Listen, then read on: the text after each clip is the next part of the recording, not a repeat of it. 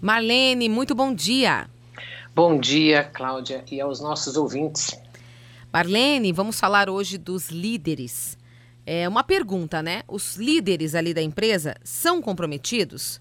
Ainda há tempo de aprender caso essa resposta seja negativa? O que, que significa comprometimento? É quando a gente trabalha, a gente opera, a gente desenvolve alguma atividade a partir de um conjunto de valores, né? Você, como pessoa, então, vamos entender, eu acho que primeiro, Cláudia, que é muito importante é, a gente fazer valer em cada uma das nossas empresas a presença das pessoas. Então, vamos entender que todas as pessoas desenvolvem no dia a dia das suas atividades o seu potencial como líder. Porque o líder, na realidade, é, ele significa é, esse relacionamento, essa aproximação, é, essa gentileza interpessoal, o protagonismo, o agir. Então, tudo isso, na realidade, às vezes a gente fala assim, não, aquele líder formal, aquele diretor, ou aquele gerente, ou aquele chefe daquela sessão.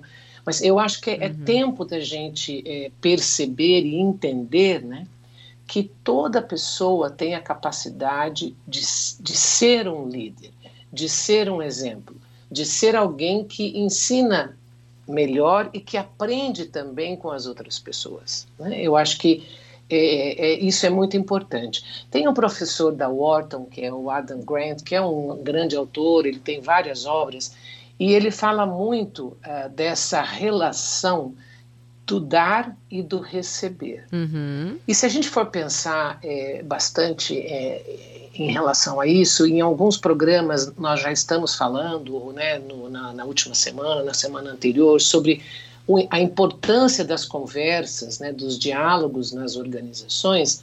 É, o dar e receber está muito conectado com generosidade, com bondade, e isso são indicadores exatamente, segundo Grant, da eficácia da equipe da organização.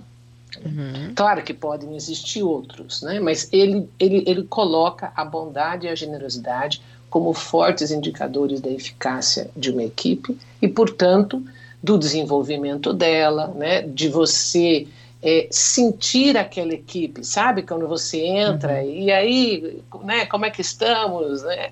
É, trazendo essas pessoas para perto e você traz essas pessoas, na realidade, é, não em climas de trabalho, sabe, tóxicos, é, climas de trabalho mais severos, né? Tudo isso, né? Por exemplo, a gente já falou de burnout, tudo isso piora a, a, o, ambiente, o estado de saúde dos funcionários, né? Então, a gente fala de clima positivo.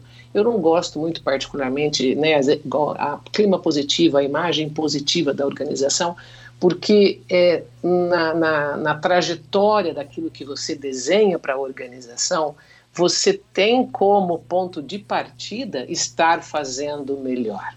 Pode até ser que, às vezes, uma atitude a gente erre, né? Às vezes claro. o ouvinte aqui está. Uhum. Né? Peraí, Marlene, mas o que, que você está querendo dizer com isso? Uhum. É, às vezes a minha, sei lá, minha pressão cardíaca se altera, a minha respiração fica mais intensa, uhum. mas, mas, é muito gostoso quando isso acontece por algo bom. Claro. Né? Por algo que, que realmente é, faz você é, não é se, se a gente sempre fala se sentir presente, mas o, o se sentir presente significa você efetivamente ser aquilo que você é.